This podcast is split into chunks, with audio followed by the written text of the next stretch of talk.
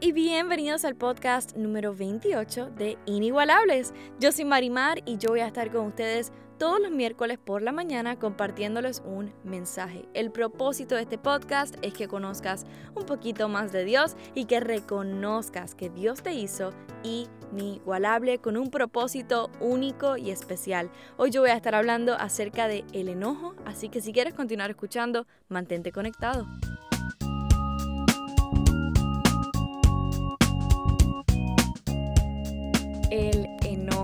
¿A cuántos de ustedes les pasa que se levantan súper temprano porque quieren tener un día productivo y dicen hoy es el día que lo voy a poder hacer todo, pero de repente todos tus planes cambian y no pudiste hacer nada de lo que hiciste hacer, todo cambió. Entonces traemos ese enojo con nosotros durante todo el día hasta el punto de que terminamos haciendo nada durante el día porque el enojo era tanto que tomó control sobre tu día.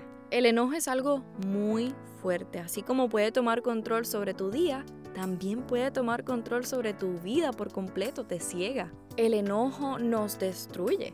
A veces guardamos rencor con una persona porque dijo un comentario que tal vez no te agradó y vivimos recordando constantemente lo que esa persona y estamos todo el tiempo pensando en eso. Cuando esa persona de seguro ni sabe o no le está dando tanta importancia como tú.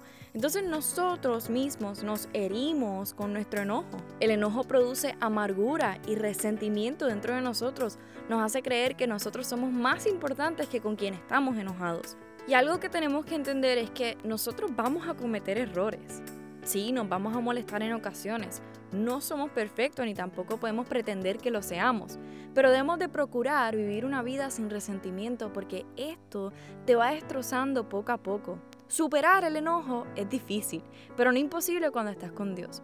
Cuando decidimos no vivir en nuestra ira y huimos del enojo, nos acercamos a Dios. Y repito, no estoy diciendo que no te puedes molestar o que está mal que te molestes, no. Lo que estoy diciendo es que este enojo no debe ser lo que te guía o lo que define tu vida. Algo que a mí me parece increíble de Dios es que Dios sabía que nosotros nos íbamos a molestar en algún momento y Él sabía que estas cosas podían pasar. Y yo les voy a compartir varios versículos que hablan acerca de nuestro enojo. En el libro de Salmos, capítulo 37, versículo 8, dice, ya no sigas enojado, deja a un lado tu ira, no pierdas los estribos, que eso únicamente causa daño. En el libro de Proverbios, capítulo 15, versículo 18, dice, el que pierde los estribos con facilidad provoca peleas, el que se mantiene sereno las detiene. Y todavía te quiero compartir unos más en el libro de Eclesiastés, capítulo 7, versículo 9, dice, controla tu carácter porque el enojo es el distintivo de los necios. En el libro de Lucas, capítulo 6, versículo 31, dice, traten a los demás como les gustaría que ellos los traten a ustedes.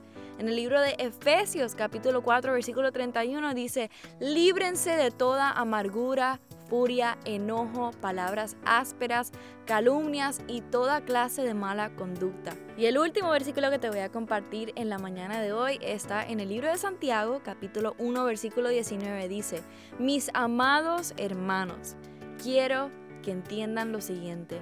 Todos ustedes deben ser rápidos para escuchar, lentos para hablar y lentos para enojarse. Para superar el enojo tenemos que entender que nos vamos a encontrar en situaciones en las cuales nos vamos a enojar.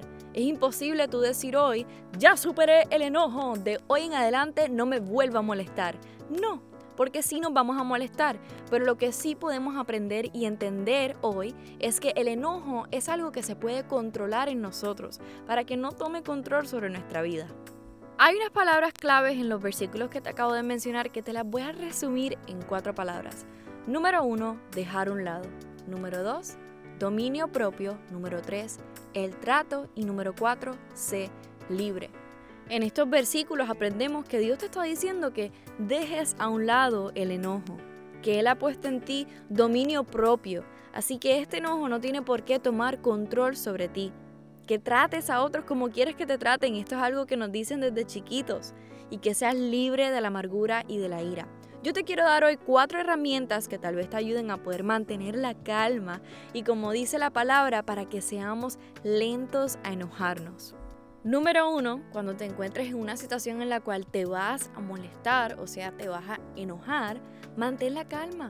No hables rápido sin pensar. A veces decimos cosas dentro de nuestra ira que no quisimos decir y nuestras palabras pueden herir mucho a una persona. Así que decide en esos momentos aguantar tus palabras. Número 2. Escucha. No hables rápido y reacciones sin pensar. Escucha lo que la otra persona está diciendo. Trata de entender su punto de vista, sus sentimientos. O si tal vez tu enojo no es con una persona y te molestaste simplemente porque tu día no va como lo imaginaste.